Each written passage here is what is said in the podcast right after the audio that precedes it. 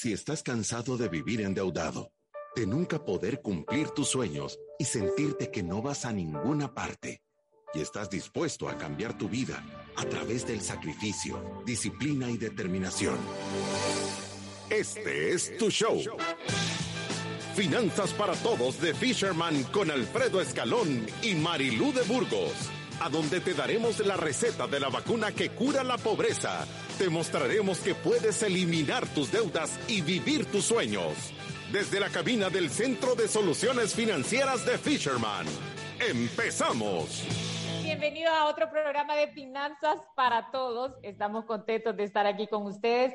Saben que se nos había ido la luz, o sea, entramos de verdad de panzazo, como decimos, porque se nos había ido la luz y pensamos que íbamos a suspender el programa, pero gracias a Dios ya nos vino y aquí estamos en un programa más de Finanzas para Todos. Y ahorita me escuchas, Marilu. Ahorita sí, Alfredo. Perfecto. Bienvenido a un programa más de Finanzas para Todos, programa 723. ¿Cómo estás, Marilu? 723. Bien, Alfredo, muchas gracias y gracias a todos los que ya nos están sintonizando a través de Facebook Live o a través de Radio Club 92.5. Acuérdese que aquí estamos todos los días dando consejos financieros de 12 a 12 y 45 en vivo, pero si usted no tiene tiempo porque está trabajando, porque no pudo escucharnos en vivo, puede escuchar todos los programas que tenemos a través de Spotify. Ahí nos puede buscar como Finanzas para Todos y siempre los invitamos a que nos apoyen con esta iniciativa de educar financieramente a las familias y que nos sigan a través de las redes sociales estamos haciendo dinámicas, compartiendo consejos, estamos en Instagram, estamos en Facebook, estamos en TikTok, estamos en Twitter y de verdad que nos encanta el apoyo que ustedes le dan al programa, hacen que la comunidad se vea más fuerte y mándenos sus consultas para que nosotros podamos contestarlas siempre al aire. 2283-2515 es el teléfono de la cabina. Si usted nos quiere llamar y hacernos una consulta o una pregunta, con gusto lo atendemos o puede mandar un mensaje de voz al 7891-8898, que también es el celular de la club. O sea que nos puede llamar ahí. Y ahí ya sabe que nos puede mandar mensaje al 7802-4368 y en todas las redes sociales nos puede mandar mensajes. Los reportes del día de hoy dicen que hay 51.383 ciudadanos de la República de la Libertad Financiera casi que estamos al mismo precio que el Bitcoin y mil, un millón quinientos noventa y ocho mil seiscientos catorce podcast y live stream reproducidos. Ya le vamos a pegar. El lunes amanecemos con un millón seiscientos y estamos contentísimos porque tenemos un programa el día de hoy que es espectacular. Sí. Así que con esto comenzamos. Bienvenidos al viernes de Finanzas para Todos. La mayoría de los padres quieren lo mejor para sus hijos y buscan la manera de facilitarles la vida con la meta de verlos en un buen trabajo, un hogar y teniendo éxito. Como padres, hacemos sacrificios para que nuestros hijos vean un buen futuro y busquen los componentes que les ayuden a llegar a esta meta. Una de esas grandes metas es la educación universitaria. Y de eso hablarán hoy nuestros expertos de Fisherman, Marilú de Burgos y Alfredo Escalón, con este tema, ¿cómo mandar a mis hijos a la universidad? Comenzamos. Y te digo que este es un, mensaje, pero antes de que nada quiero decir que el teléfono de la cabina de la club es 74349538. 7434-9538. Si nos quiere mandar un audio de voz, eh, por favor, a ese número nos los puede mandar y Saúl nos los pone. Alfredo, y yo le voy a proponer algo. Yo creo que deberíamos de hacer unos 12, 15 minutos de estar hablando de este tema y después pasamos a las preguntas, porque tenemos tantas acumuladas de la semana que deberíamos de irnos a eso antes de la pausa y después. Bueno, ya dijiste. es una orden. es una idea. Así que con Así que con esto comenzamos. Yo creo que este tema es importante para todas las personas que están con este gran proyecto de darle apoyo a sus hijos en la parte de estudio. Yo creo que todos los que tenemos hijos sabemos la importancia de prepararnos para la vida, de prepararlos a ellos para que sean personas productivas, de bien, con buenos principios, con buenos valores y que tengan la capacidad de ellos poderse proveer una vida digna. Y cuando hablamos de esto, casi siempre entramos al tema de los estudios. Y esto de verdad que, que, no tiene eh, no tiene mucha ciencia. Nosotros decimos que podemos empezarnos a preparar para darles a ellos buenas oportunidades si tenemos esa visión en el mediano y largo plazo de empezarlo a hacer con tiempo. Yo creo que, yo creo que, y fíjate que yo creo que uno tiene que tener una cosa que es bien clara y, y pónganle atención a esto.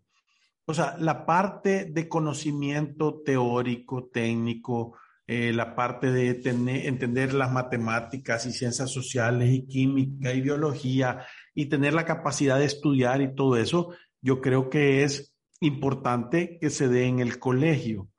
Ahora, ¿cómo vivir bien? Principios y valores, tu estructura espiritual, eh, cómo vas a afrontar la vida ante las cosas de verdad eh, serias, no es en el colegio que te las van a dar. Nadie lo va a hacer por vos. Vos se lo tenés que dar a tus hijos. Entonces, creo que lo primero es ubicarte que esa responsabilidad es tuya.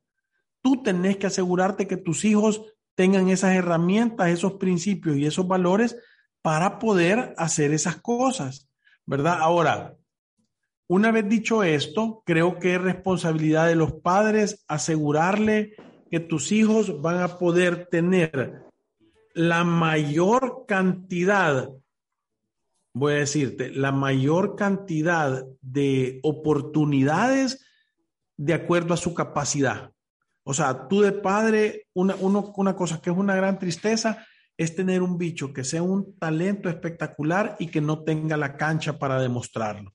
¿verdad? Entonces, eh, el día de hoy queremos hablar de eso porque no se imaginan cuántas familias venimos nosotros y obviamente para los papás que no se han preparado, cuando tu hijo te dice, mira, fíjate que yo quiero estudiar esto, quiero estudiar lo otro, y quiero estudiar en esta, en esta universidad o quiero tener la oportunidad de estudiar afuera porque la carrera no existe o, o, voy a estudiar afuera porque eh, la especialización ahí tengo una mejor oportunidad y que no te hayas preparado como padre y que no tengas la capacidad de hacerlo. Y hemos visto familias venir y endeudarse por tratar de darle lo mejor que pueden para sus hijos, ¿verdad?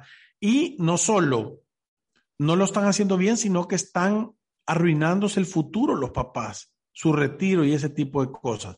Entonces, el día de hoy nosotros lo que queremos hacer es explicarle a la gente, más que todo a los jóvenes, padres jóvenes, que tienen bichitos de un año, de dos años, de tres años y que están planeando en casarse y en hacer familia, ¿cuál es la manera más fácil de poder asegurarte que tus hijos van a tener los recursos para darles una eh, educación superior? Y yo creo que aquí vale la pena eh, hablar un poco de lo que dicen los estudios, Alfredo. Yo, yo siempre o sea, usted, usted tiene razón que nosotros como padres tenemos la responsabilidad de velar por nuestros hijos y de abrir esas oportunidades para ellos, de acuerdo a nuestra capacidad real. Que, tener una educación cara no significa que es la mejor educación. Lo que sí es importante es tener cierto nivel de educación. ¿Y por qué? Porque lo que dicen los estudios es que las personas que tienen un nivel más alto de educación, llámese se graduaron de la universidad, sacaron alguna maestría, tienen una mejor capacidad de generar ingresos. O sea, son personas que tienen, que está comprobado que ganan más, más que el promedio que se quedó quizás con un bachillerato o que peor todavía ni siquiera acabaron esa educación eh, básica de colegio o de escuela. Entonces, ¿Qué es lo que tenemos que velar para nuestros hijos? Que tengan la oportunidad de llegar a tener ese nivel de estudio, porque, porque lo que dice esto es, si llega a tener ese nivel de estudio, va a tener la oportunidad de generar ingresos más altos. Ahora, por ese nivel de estudio, llámese universidad, no estamos diciendo usted vaya y compre la mejor universidad, porque ahí sí ya no existe relación. Imagínense esto, qué interesante. No significa que si yo le pagué a mi hijo la universidad más cara, entonces él va a tener más probabilidades de éxito, sino que el estudio lo que dice es el nivel de educación que llegan a tener las personas le dan la oportunidad de tener un mejor promedio de ingresos. Ahora, yo estoy totalmente en contra de papás que van a sacar créditos, que hipotecan una casa, que mandan a sus hijos ya con ellos un crédito estudiantil, que son niños de 19, 20 años, 21 años que ya están amarrados a una cuota del 12% a 8 años plazo o a 10 años plazo. Pero sí creemos que, que, tener ese nivel de educación es necesario y deberíamos de aspirar a eso. Sí, porque, mira, yo, yo lo, lo que sí te puedo decir es de que yo, yo he visto un montón de papás que quieren mandar a sus hijos a darles una educación de afuera y en realidad los bichos en el colegio no han sido el, que tiene mejores notas ni el, ni, el mejor para, para, para, para, voy a decir, para estudiar o que ha demostrado la mayor responsabilidad. Entonces, en realidad, lo que tú le estás haciendo es queriéndole dar una experiencia, ¿verdad? Y, muchas veces no es necesario, o sea, uno tiene que tener la conciencia de saber qué es lo que tiene. Ahora, hay veces que yo he visto personas que son bichos que son súper enfocados, que andan en la jugada, que están aplicando a universidades que son de las mejores del mundo en lo que van a estudiar y obviamente vos sabés que todo lo que le aventes ahí va a dar frutos. Entonces tú lo querés hacer, querés ponerte en la posición de que lo podés, de que lo puedas dar, porque de verdad va a tener acceso a, un, a una red de contactos diferente, a oportunidades de trabajo diferentes y ese tipo de cosas. Entonces, yo sí creo que, que vale la pena entender como cualquier negocio es cuánto vas a invertir y cuál es el riesgo de que no te dé retorno, ¿verdad? Obviamente el retorno no lo vas a ver vos, sino que lo vas a ver tus hijos. Y, ese es un cheque en blanco. Y lo que tú esperas de papá, porque yo he visto papás eh, casi que que, como le están pagando la universidad a los hijos, saben que tienen que tener eh, derecho a una parte del salario y, eso no funciona así. Yo, yo esto digo que es el cheque en blanco. Tú se lo das a tus hijos esperando que tus hijos se lo den a tus nietos y ahí te vas a ver vos pagado. ¿Verdad? Eh, eh, esa es la manera que debería funcionar, no les deberías de andar cobrando nada por eso, ese es tu responsabilidad, tú decidiste traerlos al mundo y tú les tenés que dar la mayor cantidad de posibilidades para que puedan ser personas de bien, educados, exitosos, ¿verdad? Eh, dicho esto, dicho esto, eh, eh, creo que una de las cosas que yo me he dado cuenta es que la mayoría de personas empieza a tener conciencia que vas a pagar esto casi que cuando le falta un año para graduarse. Y eso es muy, muy, muy tarde, porque eh, el valor del interés compuesto cuando tú ahorras para un propósito por un gran periodo de tiempo y estás metiendo dinero para eso y estás ganando intereses o estás ganando eh, algún retorno sobre esa inversión, lo que está haciendo es dándote un descuento en el tiempo.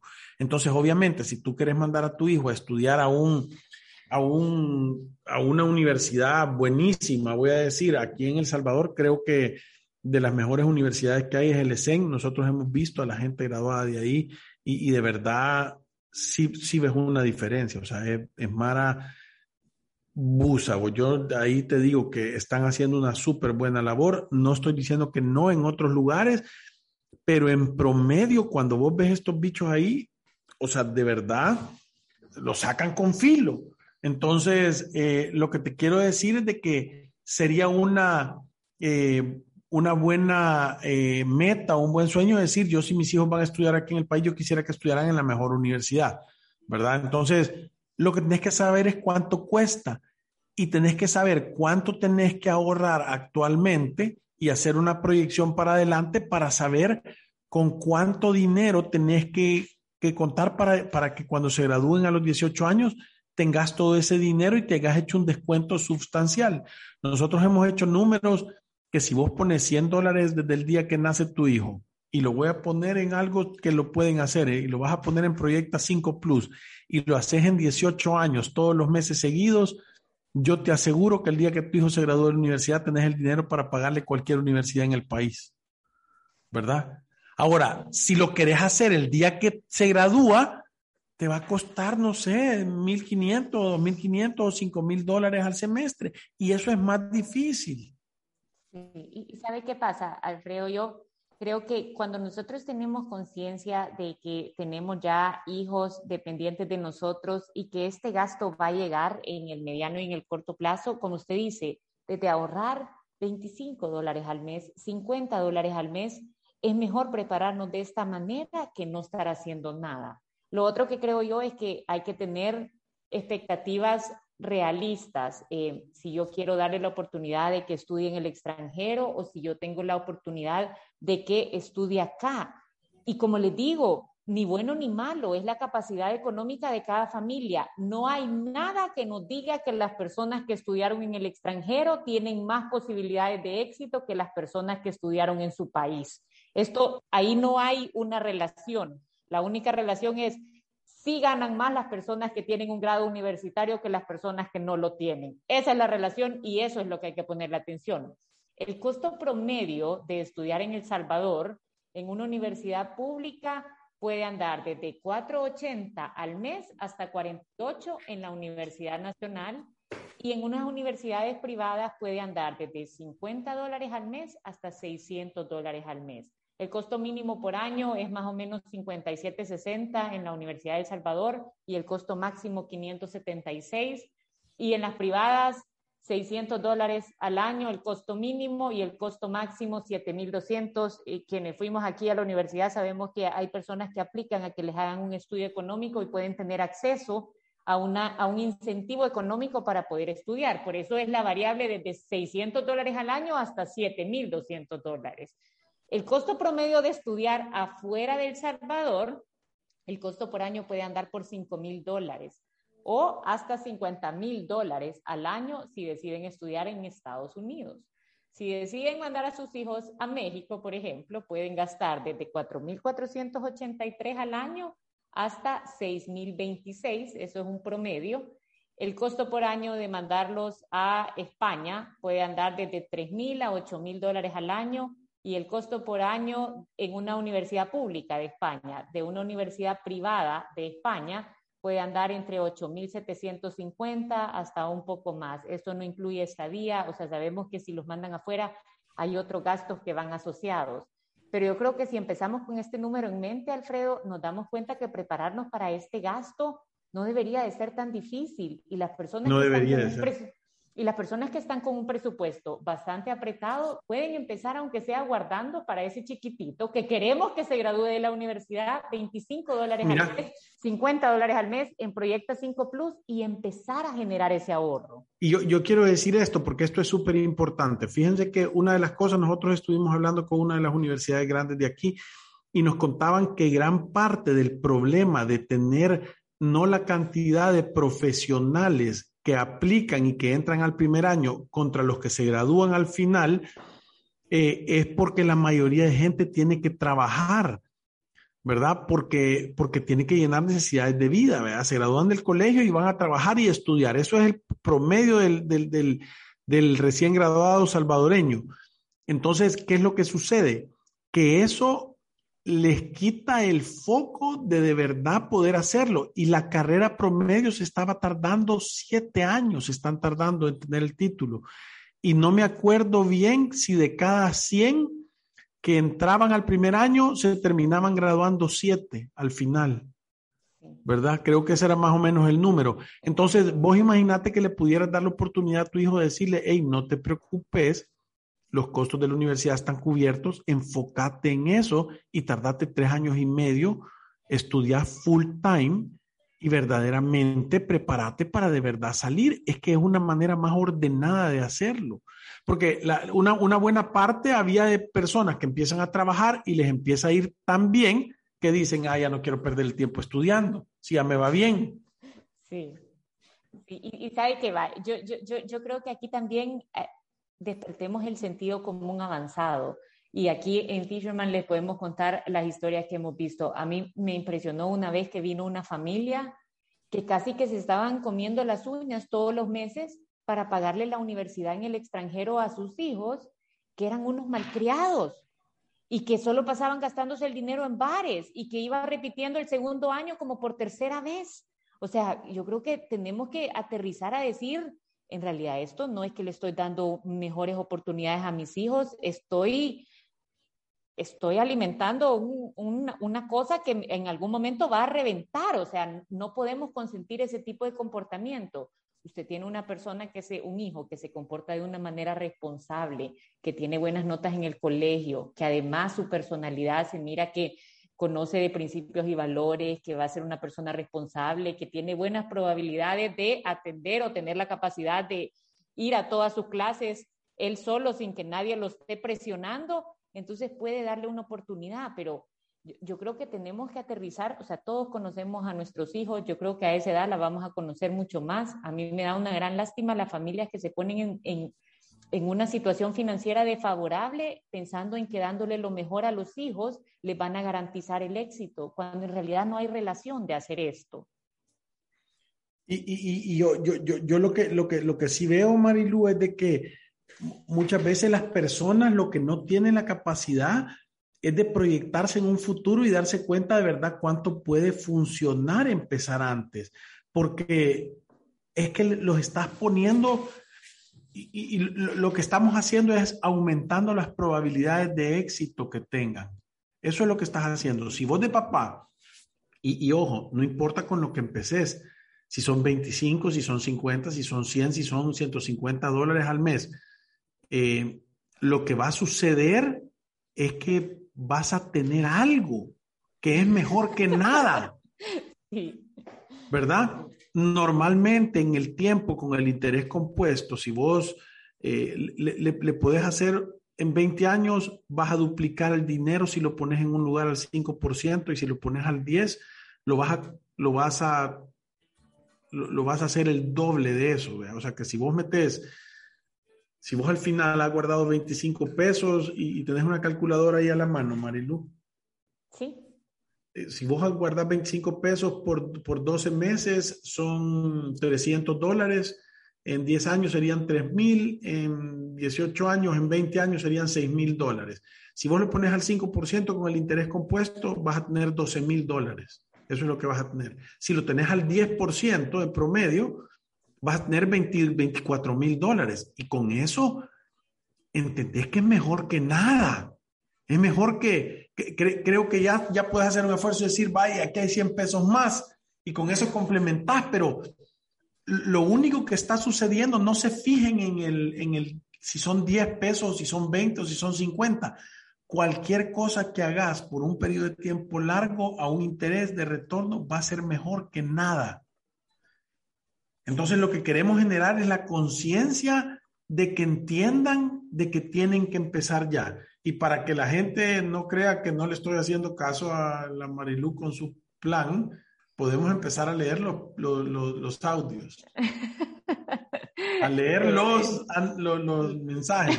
Porque creo que hay un audio, ¿verdad? Sí, sí, yo, ojalá que Saúl me esté escuchando para ver si podemos poner en este momento el audio, Saúl, por favor.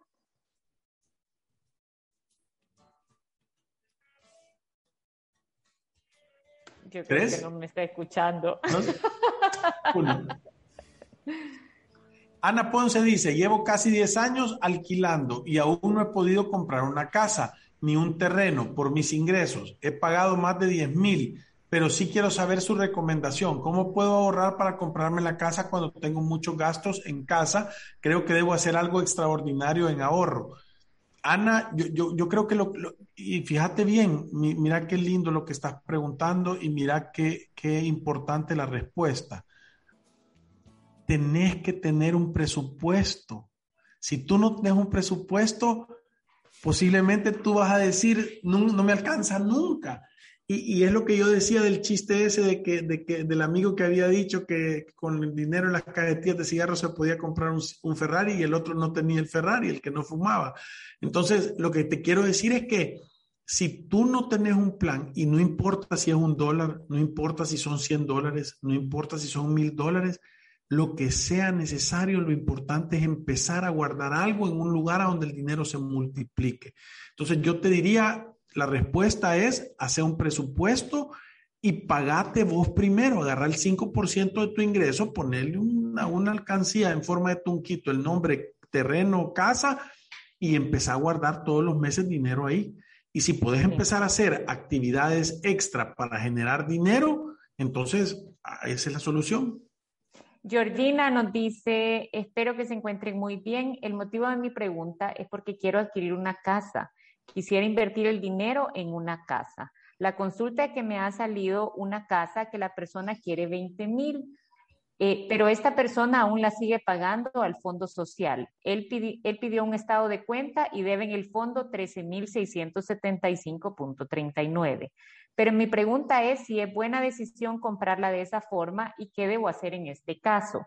De antemano les agradezco la ayuda, son unas grandes personas que nos abren la mente a nuestra economía. Dale, Marilu.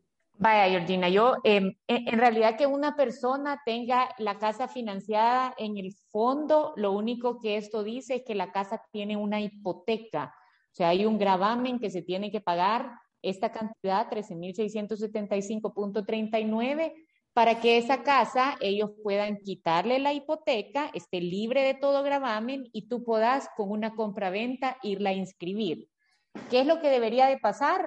La persona que te está vendiendo debería de pedir en el Fondo Social para la Vivienda una carta compromiso de liberación de hipoteca. Esta carta básicamente lo que va a decir es, nosotros, el Fondo Social para la Vivienda, se compromete a liberar la hipoteca de la casa X cuando se nos pague el monto de 3.675. Ya con ese, con ese dato, con esa carta compromiso, tú puedes celebrar una compra-venta. En ese momento tú vas a emitir un cheque para un cheque o pedís un cheque de gerencia o vas con esta persona al fondo y pagas los 3.675.39 que él debe y le das a él lo restante, o sea, la diferencia entre los 13.000 a los 20.000 que cuesta la casa. Y ya con esa hipoteca pagada, generalmente es el vendedor el que tiene que pagar eh, eh, los derechos de cancelación de hipoteca y tú pagas ya los derechos de registro y el impuesto de transferencia de los bienes inmuebles para que te puedan inscribir esta casa a tu favor. ¿Qué es lo que yo nunca recomiendo? Nunca, nunca, nunca compren el derecho de una casa. Eso no, eso no, eso no, o sea, no, sirve. Nada. Sí, no sirve. O sea, no es que tú le vas a decir yo te doy la diferencia y yo me quedo pagando al fondo. No, hagan todo el traspaso completo, paguen la deuda del fondo, liberen la casa de esa hipoteca, inscríbela a su nombre y grábele un gravamen, pero ya es su casa, es su deuda. Entonces, em, yo te aconsejaría, esto no te debería detener, solo tenés que saber la forma ordenada. Un buen abogado te puede llevar a través de este proceso sin equivocarte. Testimonio anónimo. En marzo de este año hicimos una cita de asesoría financiera en pareja con mi novio, pues teníamos la intención de casarnos. Después de ver los números tan desbalanceados, tuvo que ver la realidad. Él solo tenía amor para ofrecer.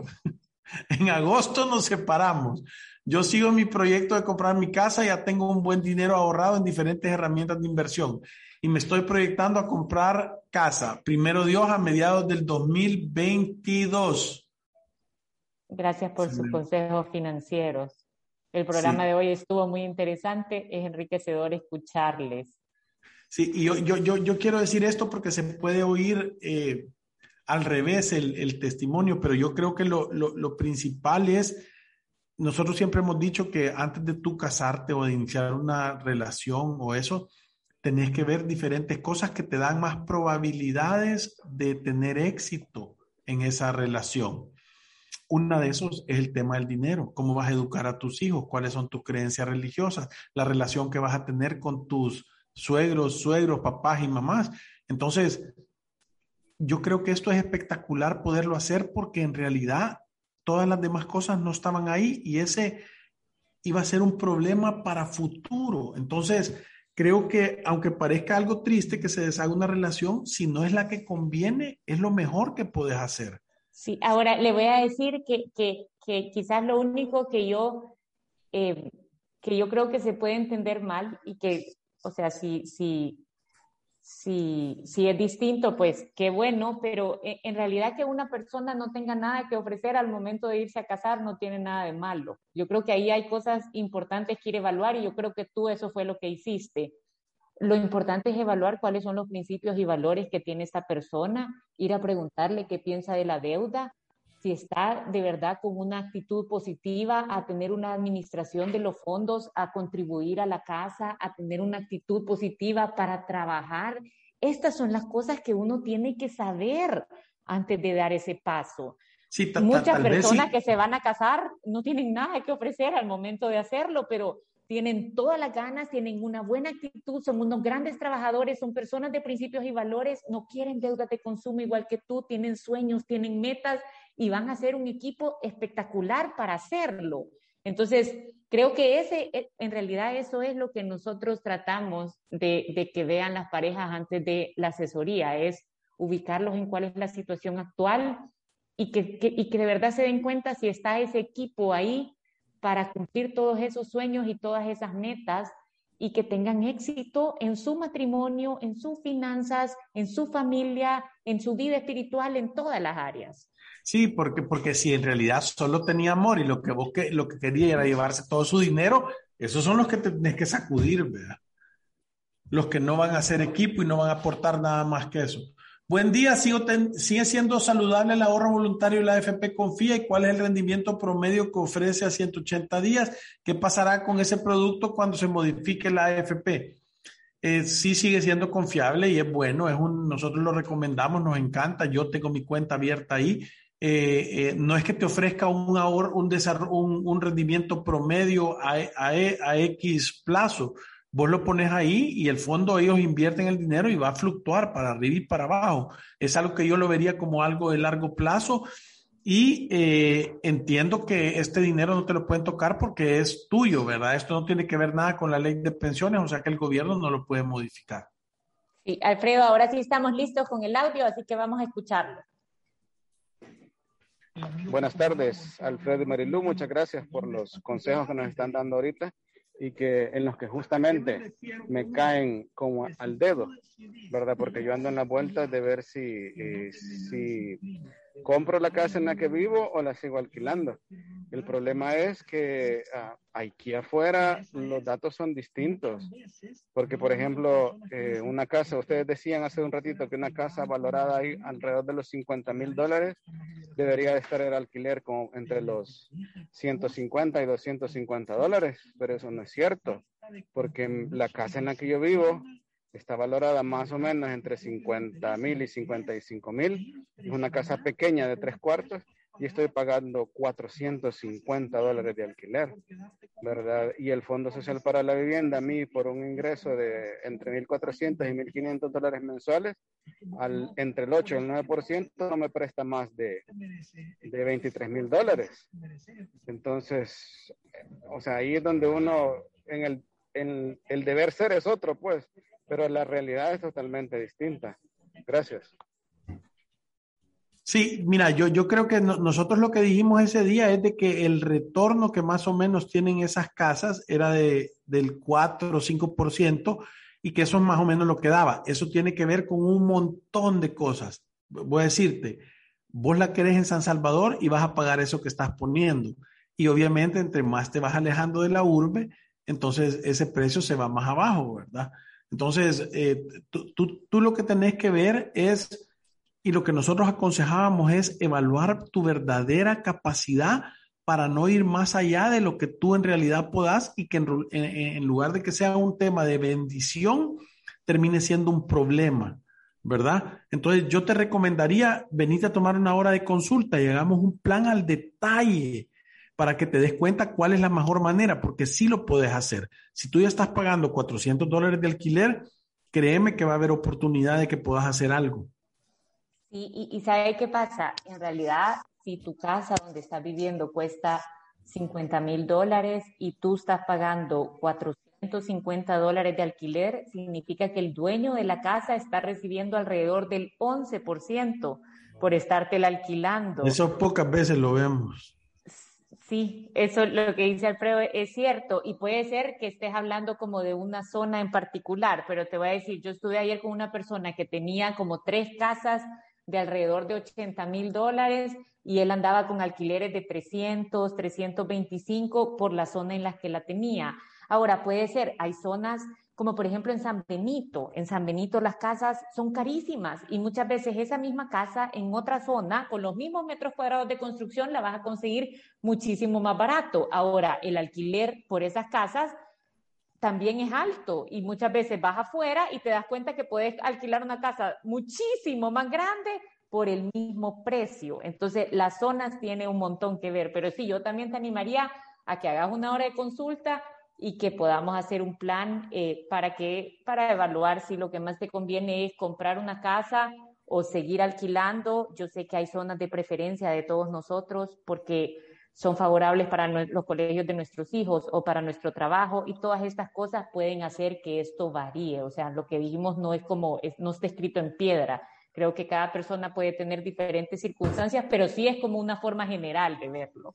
Sí, y vamos a ir a mensajes comerciales, Marilu. No, ya no, se, se nos acabó el tiempo. María Elena Vázquez dice, buenas tardes, gracias por su programa, aprendo mucho y me animo a continuar. Mario dice, yo creo que uno de los errores principales del padre salvadoreño es creer que la inversión en el hijo será su retiro en la vejez. Y no debería ser así. Yo conozco muchos que dicen, yo voy a vivir con mi hijo o hija, por eso le voy a dar todo ahorita. Yo creo que él no, su hijo y su hija no tiene el plan de que usted viva con él. sí, yo tampoco.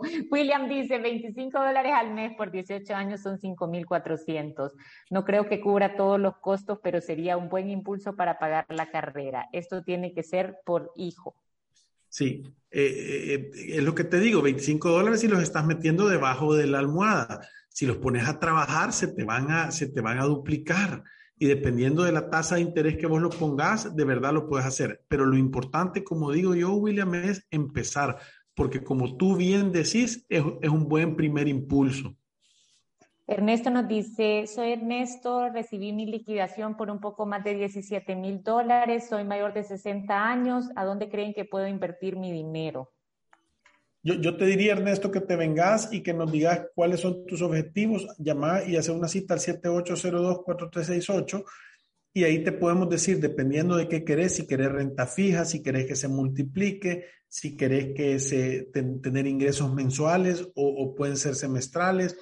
Con esas características te podemos hacer un plancito y, y recomendarte a dónde hemos visto nosotros cosas que sean buenas. Sí, Alfredo, y con esto se nos acabó el tiempo. Gracias por todos sus comentarios. Espero que pasen un buen fin de semana y nos vemos el día lunes.